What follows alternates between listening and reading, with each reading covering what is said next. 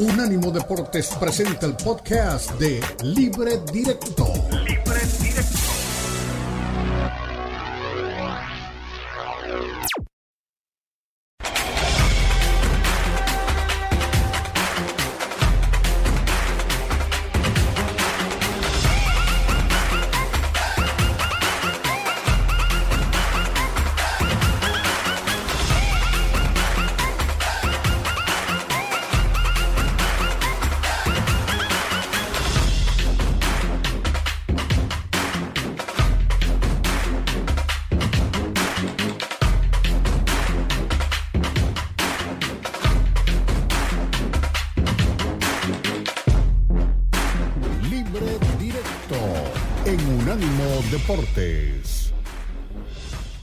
Sí, en primer lugar, eh, creo que la victoria de hoy es un eh, eh, importante paso para nuestro equipo, que vol- volveré a, a decir eh, lo mismo que el- en el pasado. Estamos en, en un proceso acelerado y victorias como las de hoy y actuaciones, sobre todo en la primera parte, eh, ayudan mucho, ayudan para forjar el espíritu del grupo, la confianza, el trabajo evidentemente que mencionas de las distintas llegadas al área rival, eh, por lo que nosotros, para nosotros es muy importante y es lo que contabilizamos.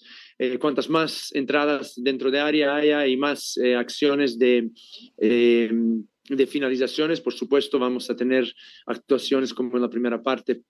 Sinceramente, estoy muy orgulloso del trabajo y de la entrega del grupo.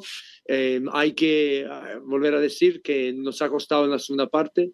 Eh, quizás deberíamos eh, tomar un curso en, en artes oscuras del fútbol para aprender un poco cómo eh, manejar los tiempos cuando, cuando a, ve- a veces pecamos de inocentes en algunas jugadas, eh, como al final, ¿no? cuando tenemos unas oportunidades de quedarnos con el balón, de buscar salir en- al campo contrario sin, sin prisas, pero lamentablemente, bueno, es algo que tenemos que aprender y trabajar. Creo que el trabajo, como dije, el proceso del trabajo no ha parado, simplemente con esto se, se sigue eh, efectuando y, y en cuanto al cambio de esquema al final, creo que era muy importante. Ellos también cambiaron con dos puntas, nos hacían mucho daño con los cambios de orientación. Nuestra línea de cuatro no llegaba, los laterales no llegaban a tapar, los extremos ya se habían cansado, no podían llegar a ayudar a nuestros laterales. Por lo tanto, creo que eh, era adecuado meter eh, cinco atrás y soltar un poco más a los laterales para salir. Muy bien, una explicación muy futbolera la de Paunovic. A ver, las artes oscuras del fútbol. Tendrían que fundarse una universidad en donde el decano se llame Dibu Martínez y donde los asistentes sean, el asistente sea Claudio Reina y su esposa y que tengan de alumno aventajado a Gio Reina. Es ahí, para tener los, las artes oscuras del fútbol. maravilloso Y eso. y entrarían varios Sí, más, porque- ¿eh? Catedráticos. Sí, que yo sé, pero los que se me pusieron de moda en este momento fueron estos. Y a, y, a, y a Simeone de entrenador, ¿no? Y el de, de técnica Simeone, porque ¿No? genio, genio. Ok. Oye, pero, Y pero dueño de la Universidad Bilardo. ma- ma- más allá de la, de la declaración de Paunovic, que, que solo él entendió lo que quería decir, Entendió. Eh, a, a mí me gustó Chivas los primeros 45 minutos otra vez. ¿eh? Eh, igual que contra Toluca, le veo un muy buen primer tiempo, un equipo que, que empieza a tener una idea futbolística, eh, que presiona alto, que se defiende bien, eh, que no tiene tampoco mucha materia prima. Hay que recordar que sus dos mejores futbolistas no están, que son Macías y, y Alexis Vega. Pero más allá de eso, a mí Chivas me gustó contra, contra, contra Juárez los primeros 45 minutos, al igual que contra Toluca. A diferencia de ese partido, creo que ahora sí eh, Paunovic eh, sabe acomodar el equipo para aguantar el resultado y quedarse con, con los tres puntos, ¿no? Con esa línea de cinco que mandó y, y defendiéndose bien, incluso todavía por ahí generó alguna ocasión, pero lo importante hoy creo que no es, no es tanto el funcionamiento, sino ver que Chivas está sumando. ¿Hace cuánto que Chivas no arrancaba un torneo con siete puntos Sí, en, está en arriba, cuatro arriba. partidos, ¿no? Y, y Es que, el mejor insisto, visitante. Y que, y que insisto, a mí, me, a mí por lapsos, por lo menos contra Toluca y, Tijuana me ha gustado y empiezo a ver una idea, una idea que esperemos con, con el paso del tiempo vaya, vaya, vaya mejorando, ¿no? Eli, ¿a ti, eh, ¿tú te inscribes en el curso de artes oscuras del fútbol? Sí, yo ya estoy inscrita desde hace rato, pero bueno, es parte de... Entiendo un poco lo que, lo que dice Pau, ¿no? Y esto es una realidad y es algo que ha quejado a Chivas y pueden sufrir muchos equipos que son jóvenes, el que sepas manejar los tiempos de los partidos, el que a lo mejor tienes que si te cometieron una falta quedarte cinco segunditos más tiradito en la cancha, que si de pronto hay que hacer un poquito más de tiempo, pues lo haces para ir rompiendo el ritmo del rival. Esto tendrán que aprenderlo conforme, conforme vayan avanzando las fechas, ya tienen rato, entonces me imagino que Pauno pone especial énfasis que eso hay que hablarlo más con el jugador constantemente, modifica como tiene que hacerlo, había gente ya cansada y necesitaba piernas frescas y jóvenes para correr, para cerrar espacios, para hacer un poco más rápido los recorridos. Y hoy Pauno, tal vez sin decirlo, pero la afición de Chivas tendrá que entenderlo y aquí tenemos a un chivermano que no sé si les guste o no, pero cuando hay que bajar la cortina y tirarte atrás, es parte del fútbol y es parte de lo que de pronto tiene que hacer Chivas. No puede ser un equipo atrabancado y sí, las formas y ofensivo. Sí, pero no vas a aguantar así 90 minutos. También tienes que saber ordenarte, defenderte, cerrar espacios y aguantar un resultado. Si eso lo consigue Pauno, puede lograr este saltito que no logró Cadena, que no logró Leaño y la lista anterior ya la conocemos. Entonces, no es un trabajo sencillo. Me preocupa la pelota detenida para Chivas, Fer y Ricardo. Les hacen mucho daño en pelota detenida a Guadalajara. Tienen que corregir esta situación porque si no, con equipos mucho más efectivos, te puede salvar una, te puede salvar dos, el guacho puede salir en una noche espectacular, pero si no corriges eso, va a seguir sufriendo Guadalajara en pelota detenida en contra. Eh, otro importante que estará pronto de regreso Macías, ¿no? Yo espero que ya no falte mucho tiempo para que puedan incorporarlo a sus filas. Claro, son dos meses de, todavía le queda como un mes a Macías y dos meses a Alexis. Ya con Alexis ¿Un mes y con a Macías? yo creo. No, yo creo que, Macías menos, dos ¿eh? semanitas más. Yo creo que Macías ya está Macías para dos- menos. sí. Sí, porque ya está ¿Dos semanas? con el grupo. Macías ya está entrenando con el grupo, entonces yo, yo calculo que para la fecha 7, 8 a más tardar ya debe estar este teniendo sus primeros minutos, ¿eh? Ojalá, ojalá por el, por el bien de Chivas para que se mejore el espectáculo. A mí me llamó la atención la explicación de Paunovic en el tema táctico por la forma como él quiere cuando se cierren los laterales, cuando bascula el rival, que vio que no llegaron nunca sus extremos, no bajaron a dar una mano a sus extremos, quedaban muy expuestos los laterales. El, Juárez cambiaba de frente y le tocaba al lateral solito. Esa es una tarea de, de- de extremos. Por eso a veces el extremo va, usted lo ve en el Barcelona con Rafinha o con Dembélé, lo ve en el Madrid con Rodrigo, con Vinicius bajando Pero a Ricardo, cuidar. si no lo hace el No lo va a ver en el un Saint. Germain. No lo ve en el los Saint Germain es porque un allá no marca recorrido ninguno. muy- Es un recorrido muy largo. A mí, a mí el Chicote Calderón no me gustó. Había que ser muy específico en ciertas posiciones, ¿no? No, y el que, se quedó y, y el que me está gustando mucho es Pablo. Mozo, ¿eh? Mozo bien. El que me Es está gustando mucho. Mozo. Pero ¿sabes qué? Creo que Mozo está mejorando mucho defensivamente, que, que era por ahí el, el, el, el- el- el Él era más de asterisco, ¿no? atacar, atacar, atacar. Él era, era mucho Sí. de ir al frente y, y ha entendido o está asimilando que la posición es primero tengo que defender bien y ya después tratar de ir.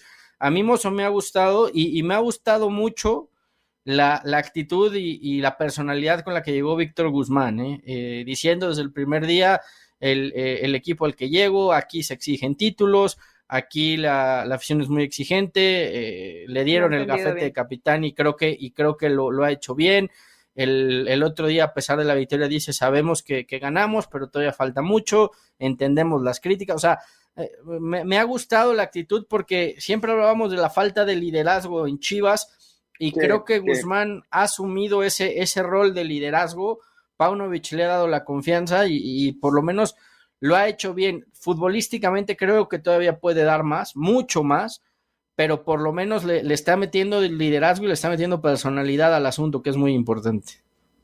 Sí, es importante. Es, carácter en el campo, que no confundir el carácter con, con la fortaleza excesiva. El pollo briseño, por ejemplo, él está convencido, para el pollo carácter es salir como un dato, como una locomotora y llevarle todo por delante. No, pollito, eso no es carácter. Eso es, eso es simplemente. Sí, pero, pero, pero, le gusta, a Guzmán le gusta pero, ese rol pero de a Chivas, ¿eh? a Chivas sí, yo creo que a Chivas sí le hacía falta en partidos eh, meter al pollo porque eh, lo que faltaba era justamente eso. Entonces, a, a- veces también No, no, no. a ese Lo que faltaba que- es que- producto de la gallina, no del pollo. Es otra cosa lo que faltaba. Ahora, muchos critican la, la capitanía de, de Guzmán porque acaba de llegar. Pues, El, el tipo se formó en Chivas, el tipo creció ahí, era su, su sueño y su ilusión volver a Chivas. ¿Y qué le vas a reclamar a un tipo que, que ha, que ha ganado ya dos títulos y que viene a ser campeón del No, fútbol aparte, mexicano? Fer, con Pauno comenzaron de cero. bueno. Aquí no es quien tiene más tiempo o a ver quién le cae mejor. No, llegó, llegó Guzmán y si para él tiene el perfil de un líder, lo pones y ya está. No es a quien le gusta. Y además, cuando hace el gol de penal, ves que el equipo está contento porque van y todos celebran con él y se abrazan, etcétera. O sea, hay un buen ambiente en Guadalajara. No veo que el equipo haya tomado mal que a Guzmán le haya dado el gafete de capitán. Ahora, pregunta adicional para los dos. ¿Chivas para qué está? ¿Para clasificar a liguilla o está para pensar en ambiciones más altas? A ver, don Fer. Chivas esta temporada creo que está para, para estar en la liguilla y, y hacer un buen papel. Yo creo que hablar de que este Chivas ya va a estar para pelear el título es muy pronto.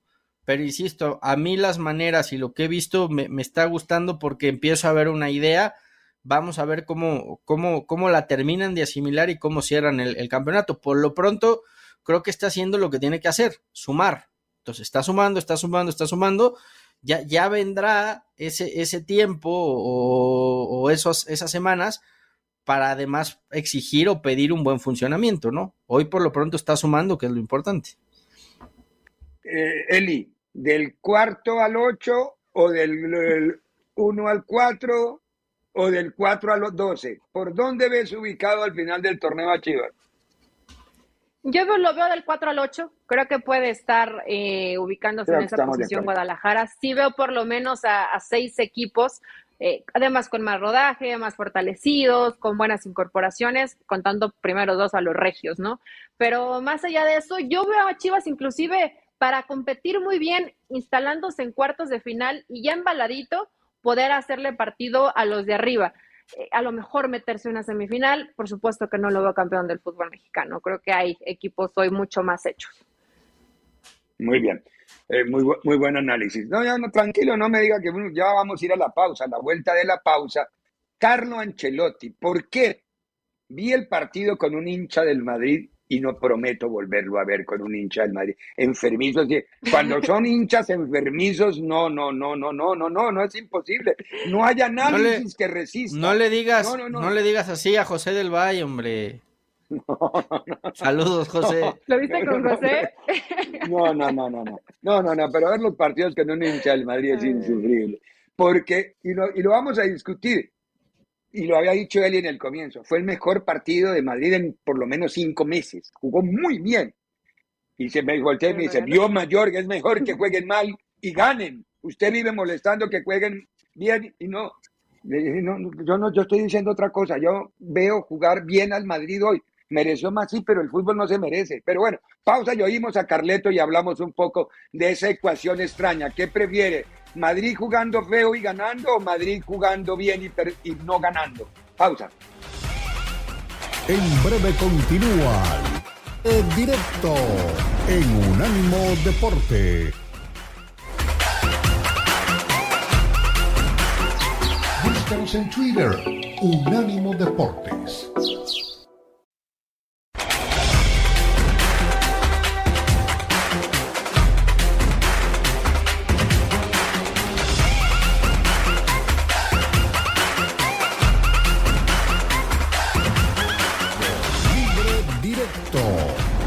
Unánimo Deportes. Sí, yo creo que sí, ha sido uno de los mejores partidos que hemos eh, jugado esta temporada. la verdad es que sí, era difícil hacer cambio porque todos estaban jugando muy bien. He hecho cambio solo para meter cuatro piernas frescas eh, nada más.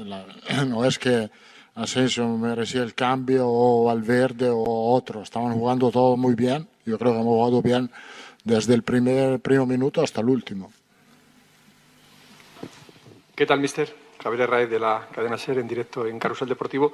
Quería preguntarle, la diferencia ahora son cinco puntos con el, con el Barça. El próximo jueves habrá un partido frente al Valencia. El equipo ha jugado muy bien, no ha hecho gol. ¿Cree que ha sido mala suerte? ¿Que ha faltado algo más? No, no ha faltado mucho. Creo que la Real Sociedad nunca ha jugado como quería jugar. Hemos presionado bien arriba, hemos pusimos intensidad en el partido desde el primer minuto, jugado muy bien con, con balón, mucho compromiso sin balón, hemos llegado muy cerca de marcar, hemos sido un poco desafortunado, pero esto a veces puede pasar. Muy bien. Sí, la explicación de Carleto es la misma que quizá vimos todos, jugó muy bien el Madrid, pero hacía rato yo no veía a Madrid jugar un buen partido redondo, pero no pudo invocarla no pude invocarla, claro, hay que pensar en todo lo que hizo el rival también, pero fueron muchas las opciones que tuvo el Madrid para poder abrir el marcador y no terminó abriéndose el marcador. Ahora, hay un responsable que se llama Remiro, el arquero de la Real Sociedad, sacó cuatro o cinco manos de esas que son milagrosas y terminaron por desviar toda la, la posibilidad de anotación. Me gustaron los dos extremos, tanto Vinicius como Rodrigo, estuvieron en un nivel notable. A mí el que me parece que sigue por debajo del nivel, aunque es niño consentido de todos los madridistas, es Benzema. Pero es que a nosotros nos pagan es por decir la verdad. Yo, yo, yo lo quiero mucho y me encanta y ganó el balón de oro, pero no está jugando bien. Benzema no está fino. Benzema no está fino y sobre todo no tanto en la finalización, porque no ha dejado de hacer goles, sino en eso que nos acostumbró durante un tiempo Ferieli de que era un tipo que entraba en el, en el, en el ritmo, en la música del fútbol del Madrid adelante. Ahora está, está a trompicones cuando se le presta el arco, eso sí va y la manda a guardar. Pero el fútbol de Benzema no está fluyendo, no está fino como venía. Y yo lo, lo veo por lo menos desde septiembre del año pasado, estoy viendo a Benzema así a trompicones, metiendo goles, insisto, sí, pero no jugando bien. Ayer fue lo más cercano a jugar bien y sin embargo no era la medida alta que tenían los demás. Es que le ha costado, le ha costado desde lo físico, me parece a Benzema, porque ha sido un semestre de, muchas lesiones. Eh, y, hay que recordar que incluso previo al, previo al Mundial se lesiona y por eso queda afuera y bueno, se viene toda la polémica esta que, ya conocemos. Yo creo que a, que a, Benzema le ha costado mucho desde esa, desde esa parte, no, no, no, no, no fue un buen semestre en cuanto a que las lesiones no lo dejaron y, lo que necesita Benzema es estar jugando constantemente para poder eh, marcar esa diferencia que, tú bien mencionas, ¿no? Entonces, por ahí yo creo que, le ha costado esa parte, pero en general el Madrid, eh, volvemos a lo mismo, la, ha ganado por, por la épica y por, por la calidad individual, más que por un juego colectivo que, que haya mostrado algo importante en este, en este torneo, ¿no? A ver, Eli, entonces a ti te ¿Qué, Madrid quieres ver? ¿Es el de ayer que no gana o el tradicional que veníamos hablando que juega mal pero gana? pues mira, yo qué te puedo decir, al que importa que, que los resultados lleguen es Ancelotti y, sus jugadores, ¿no? Realmente lo que decía Fernando es completamente real. Cuando juegas de local y que además juegas bien pero no puedes ganar, no te sirve de nada te servirá para ir tomando el mejor ritmo futbolístico. Por supuesto que entre mejor juegues, estás más cerca de conseguir un resultado positivo, pero no siempre se da. Y realmente Madrid, dejando y puntos como local, pues sí, habrás jugado bien, probablemente el mejor partido. Te fuiste muy atrás en el tiempo, pero sí ya tenía un ratito que no veíamos al Madrid jugar, jugar bien. Esa es una realidad. Sí conseguía los resultados, pero eso es muy a lo Madrid. Eh, tiene que ganar, Ricardo tiene que ganar, eh, sobre todo en el tema de la liga, ¿no? Ya cinco puntos es una ventaja importante y por más que juegues bien, por, no podríamos decir que juega muy bien, porque si hubiera jugado muy bien hubiera ganado, pero por más que vayas eh, mejorando tu nivel futbolístico colectivamente hablando, pero no te alcanza para ganar y mucho recaerá en que tengas un 100% a Benzema, en que tengas un 100% a Valverde, a Luca, a Tony, eh, cuando recuperes a Chomení al 100%, lo, lo mismo este Camavinga, etcétera necesita de un muy buen nivel el Madrid de todos sus futbolistas, que creo que hoy no lo tiene a la par. Y me quedé pensando, Benzema obviamente no fue al Mundial, pero estuvo lesionado, lesionado premundial. ¿Qué jugador está realmente hoy en un momento extraordinario o se mantuvo en ese nivel muy alto? No me vino rápidamente uno a la mente. O sea, todos los veo como que ahí tratando de recuperarse, pero no al nivel que le conocemos Estoy hablando de los grandes futbolistas, ¿no? No del, no del común. de, de, los del Madrid, en este último partido volví a ver a Vinicius y volví a ver a Rodrigo en nivel top. En el Barcelona veo en nivel top a Dembélé, pero Dembélé salió golpeado porque Dembélé también está atravesando un momentazo. no sé cómo cuál va a ser la lesión ni cuánto tiempo va a tardar la lesión de Dembélé, pero Dembélé estaba en un muy buen momento. Eh, de los otros equipos, ni hablar en Francia. no sé si la información sea correcta porque la verdad hoy ya no lo leí, pero se, se va a perder de Dembélé 12 partidos. ¿12? Ah, es lo que escuché ayer. O sea, es una lesión complicada. Cuando Dembélé, es que Dembélé también tiene sus altas y sus bajas de su nivel, pero 12 partidos, eh, venía jugando muy obviamente contra el United venía mejorando. Sí, venía jugando muy bien Dembélé. Pero me preguntabas por los jugadores top. Es decir, los jugadores top. Vio lo que dijo ayer el técnico del, ¿cuál fue? El Rennes, el que le, paró los cabos al Paris Saint Germain, que le preguntaron cuál fue la fórmula. Dijo, fácil, allá ni Messi, ni Mbappé, ni Neymar marcan. Entonces, la respuesta la encontró muy fácil. Digo, fácil, ¿cuál fue la fórmula? Fácil, ni esos tres no marcan. Por ahí atacamos. Ah, bueno, está bien. Entonces, hay que esperar a ver a dónde, a, dónde cae el, globo del Madrid, porque ojo que el Madrid está improvisando a Camavinga, que lo ha hecho bien, pero está improvisando en el lateral izquierdo.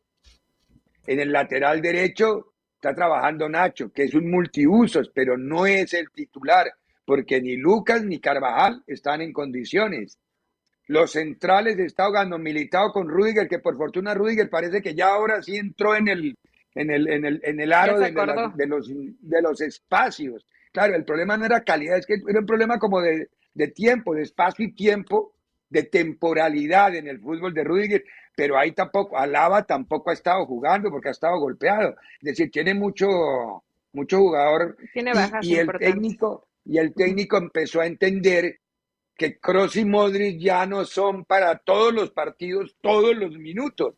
Entonces, por eso ahora tiene protagonismo Ceballos, por eso Asensio empieza a tener minutos también importantes que ya no son los minutos basura, como le llaman en España, a los últimos tres o cuatro minutos, sino los últimos 20, 25 minutos, porque la configuración de la plantilla del Madrid de por sí es justa, cuando tiene cuatro o cinco lesionados, se siente. No, se vuelve muy complicado.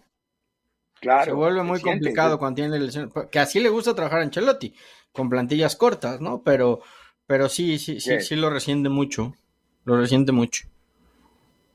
Bueno, ah, tenemos que ir a la pausa y a la vuelta de la pausa, como siempre, desde Libre Directo, les hacemos para unánimodeportes.com que vimos el fin de semana. En breve continúa Libre Directo en Unánimo Deportes.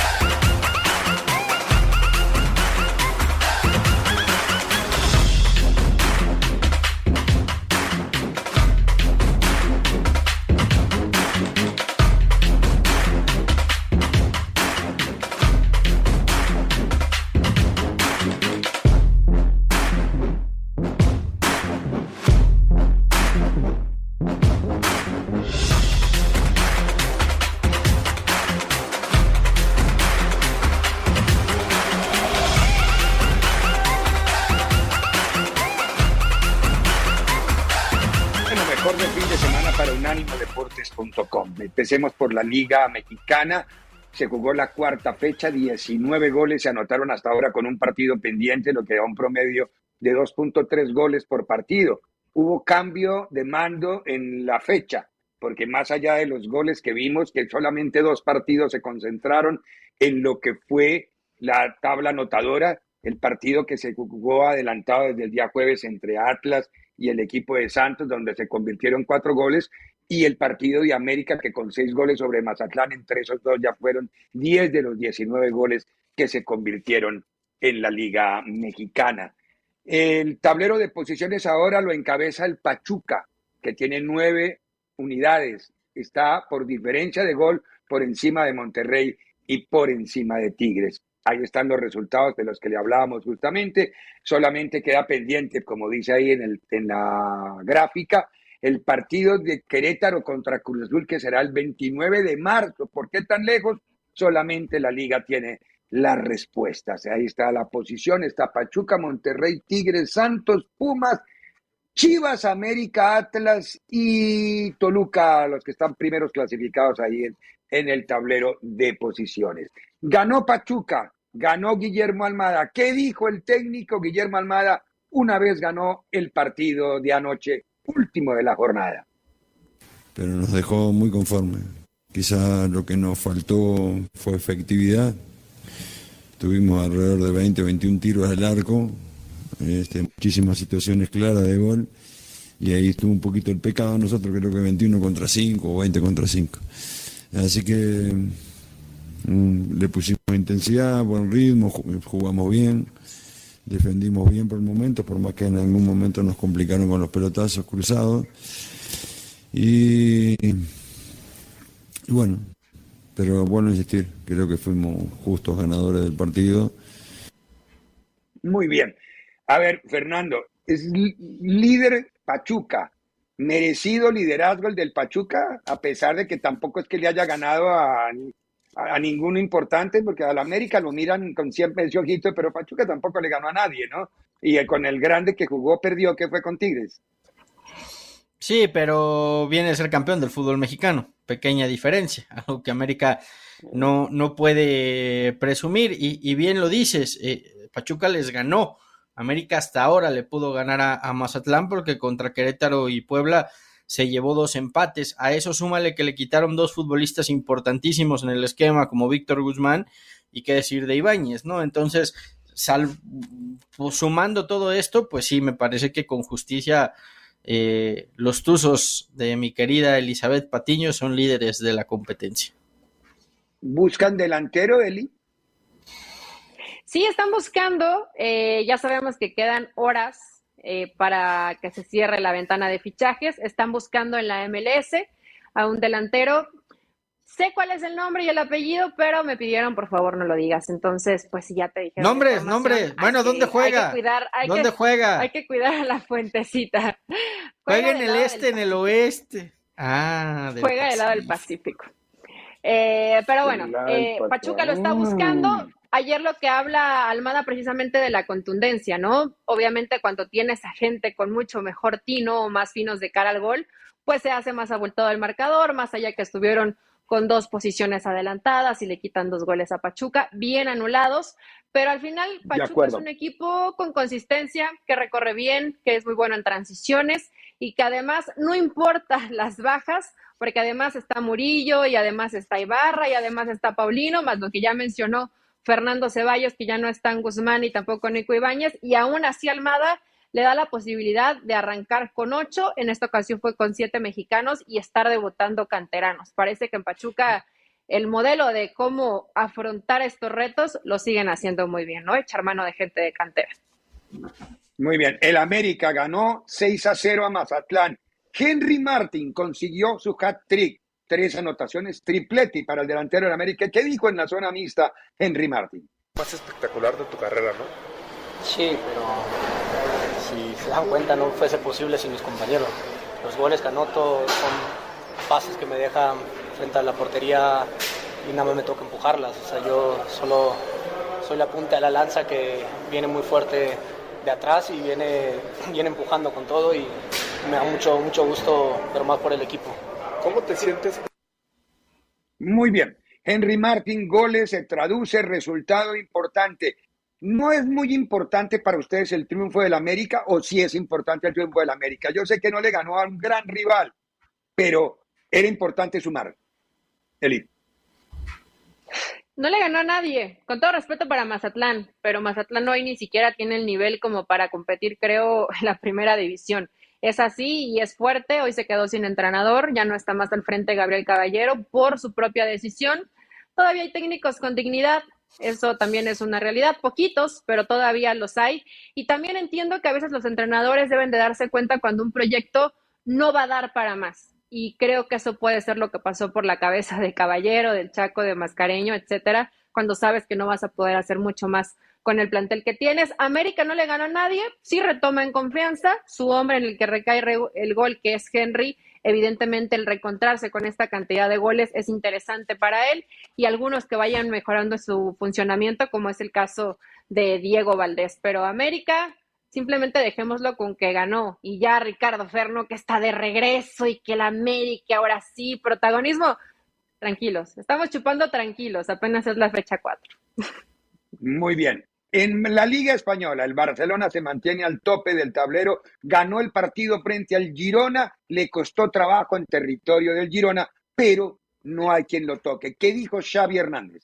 Bueno, si encima para nosotros es diferencial en el juego, ¿no? Lo que genera, eh, va entre líneas y ataca la línea defensiva, eh, puede dar el último pase. Si a todo esto pues le suma asistencias, goles, pues estamos hablando de un jugador eh, de los mejores del, mundo en su puesto con, con 20 años, ¿no? Y aún tiene que, que, hacer más, de último pase, de ser más trascendente, ¿no? De, sobre todo en el último pase es lo que nos falta, ¿no? A Gaby, a Pedri, a Frenkie, a Busi, a Kessie cuando entra, pues tienen que, tienen que atreverse más, ¿no? Ese es el talento que nos, que nos está faltando de tres cuartos para arriba, ¿no? Pero aún así Pedri lleva unos números fantásticos, 100 partidos y contento por él. Muy bien, Fernando Ceballos, gana Barcelona, toma cinco puntos de ventaja sobre el Real Madrid. Vienen tres clásicos en un mes contra el Real Madrid. Viene el partido, ojo con ese dato, ¿no? El partido de eliminación de, Champ, de UEFA Europa League, porque ese no es directo todavía, ese es un partido de playoff de Europa League que le toca contra el Manchester United. Tiene un calendario también complicado, ¿no? Pero si sale de esta ya empieza a mirarse en Barcelona mucho más solvente, Fer. Sí, pero está consiguiendo puntos importantes y ya se le despega un poquito al Madrid, lo que le permite trabajar por lo menos con, mayor eh, tranquilidad. Eh, sí, se le viene un calendario muy difícil. Creo que el Barcelona tiene, tiene plantilla para, para soportarlo. Y sobre todo yo me quedo con que está jugando mejor que el Madrid. Que lo, lo veo lo veo con una idea un poco más clara. Creo que el título de Supercopa fue clave y, a partir de ahí vamos a ver, ¿no? Porque eh, le está apostando todo a, esto tras quedar fuera de la Champions. Bueno, en la última jornada que vimos este fin de semana justamente, tal vez vimos mejor al Madrid que al Barcelona, pero en, contexto general había sido mejor el Barcelona que el Madrid en los partidos anteriores. Liga Mexicana, volvamos al otro grande. ¿Cómo no hablar de Chivas? Escuchemos qué dijo el señor Paunovic después del triunfo ante el equipo de Juárez y analizamos después en el panel lo que nos dejó ese resultado. en primer lugar, eh, creo que la victoria de hoy es un eh, eh, importante paso para nuestro equipo, que volveré a, decir lo mismo que en el pasado. Estamos en, en, un proceso acelerado y victorias como las de hoy y actuaciones, sobre todo en la primera parte, eh, ayudan mucho, ayudan para forjar el espíritu del grupo, la confianza, el trabajo evidentemente que mencionas de las distintas llegadas al área rival, eh, por lo que nosotros, para nosotros es muy importante y es lo que contabilizamos. Eh, cuantas más entradas dentro de área haya y más acciones de de finalizaciones, por supuesto, vamos a tener actuaciones como en la primera parte. Eh, sinceramente, estoy muy orgulloso del trabajo y de la entrega del grupo. Eh, hay que ah, volver a decir que nos ha costado en la segunda parte. Eh, quizás deberíamos tomar un curso en, en, artes oscuras del fútbol para aprender un poco cómo manejar los tiempos cuando, cuando a, veces pecamos de inocentes en algunas Muy bien, es muy simpático Paunovic con el tema de las artes oscuras del fútbol, que creo que va a ser, se va a poner trending esa, esa, esa frase, las artes oscuras del fútbol. Igual, ojo, muy buena campaña en números de Chivas jugando de visitante. Muy buena campaña. ¿Cuántos puntos tiene de visitante? ¿Siete? ¿De visitante? ¿Cuántos puntos? Siete, sí. Es decir, no, no, no, ¿qué, se le puede pedir más a Que es que ha jugado solo todos los partidos. El, único que ha perdido es el local, que fue contra, contra Toluca, ¿no? Todos los demás los ha ganado. bueno, ganado y empatado. Es un comienzo muy bueno, es un comienzo muy bueno, porque comienza solamente de cuatro partidos, uno en casa, que desafortunadamente para Chivas perdió, pero de resto, tres partidos afuera y de los de afuera, de nueve hizo siete puntos. Es decir, yo creo que hay que darle tiempo a Paunovic. Se me ocurre a mí, no sé si ustedes tienen otra idea. Sí, sobre todo porque se empieza a ver ya una idea, ¿no? Y, a partir de ahí creo que creo que este Chivas puede ir mejorando. Hoy está sacando puntos, que es lo importante. Ya, ya se le verá o se le pedirá un, un rendimiento conforme vaya avanzando el torneo. Muy bien, en el panorama internacional solamente hay que decir que en la FA Cup el Brighton dejó por fuera al Liverpool, lo eliminó, ya habrá nuevo campeón de la FA Cup. Y todo lo que quieran saber sobre los deportes, sobre el fútbol, sobre el rendimiento, sobre Dani Alves, que está buscando el truco del brazalete para poder salir de la prisión y jugar fútbol, eh, todo lo encuentra siempre en la página de unánimodeportes.com. Se reavivó lo de Bielsa.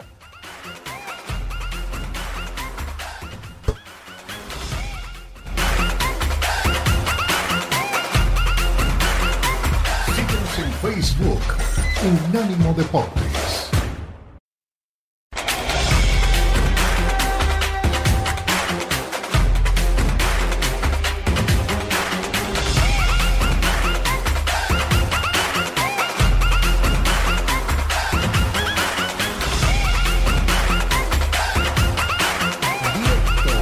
en Unánimo Deportes.